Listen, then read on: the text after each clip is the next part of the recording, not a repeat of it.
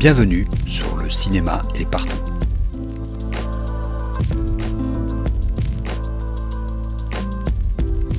Un podcast sur l'industrie du cinéma et ses évolutions.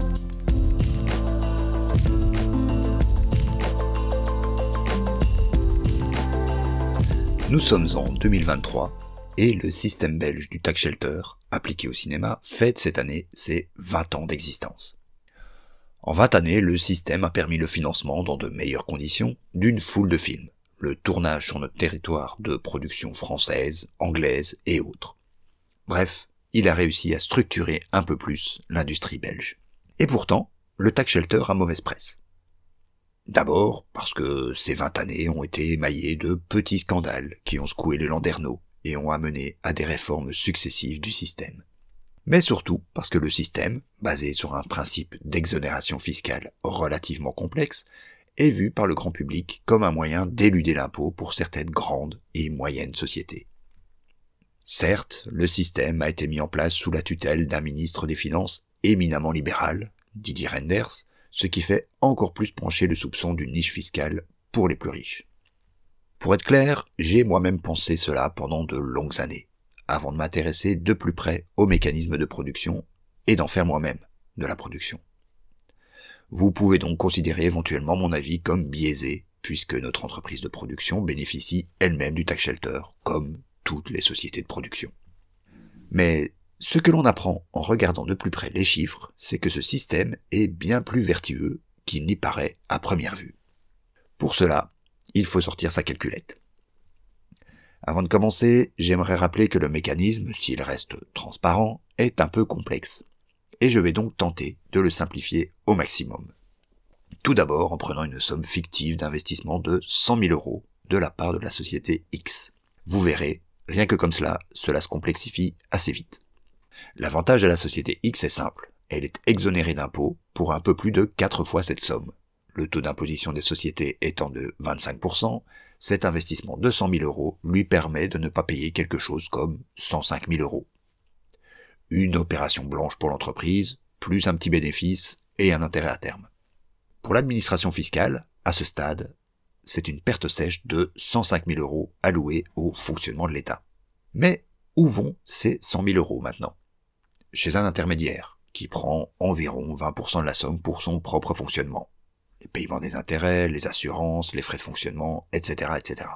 Étant donné la complexité des calculs de proportion des dépenses à justifier, le travail administratif et le risque pris, ce n'est pas du vol, croyez-moi. Bref, 80 000 euros atterrissent dans le financement d'une production audiovisuelle. Si ce n'est que l'investissement tax shelter ne peut représenter que maximum 50% du coût de production. Ce sont donc minimum 160 000 euros qui sont investis dans la production. Nous voilà donc dans le budget d'un film. L'avantage du cinéma, c'est que c'est une activité à haute intensité d'emploi. La part des salaires tourne autour de 60 à 70% des frais de production sur nos propres tournages, seule référence que j'ai à ma disposition. Prenons donc une moyenne de 65% de ces 160 000 euros dédiés au salaire, soit 104 000 euros.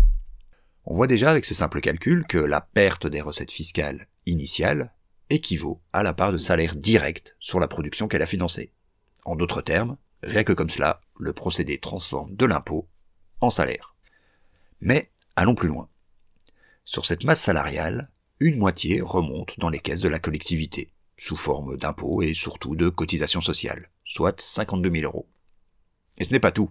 Le reste des financements du film sont eux aussi à justifier, sur base de factures, derrière lesquelles se cache aussi, évidemment, du salaire. Difficile de dire précisément pour quelle part suivant chaque fournisseur, alors prenons la moyenne de la part des salaires dans le PIB belge, soit environ 50%.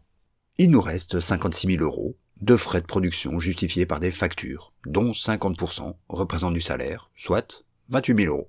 À ce point, refaisons nos calculs du point de vue du simple retour pour la collectivité.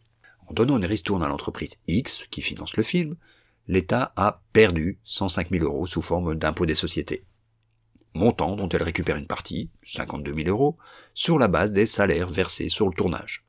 Une partie en impôts, une partie en cotisation sociale. Reste 53 000 euros. Sur les salaires liés aux factures envoyées, on peut calculer de manière conservatrice que 14 000 euros remontent là aussi aux caisses des impôts et cotisations. Total, 66 000 euros. S'ajoute à cela la TVA, 21% des 56 000 euros facturés, 11 760 euros.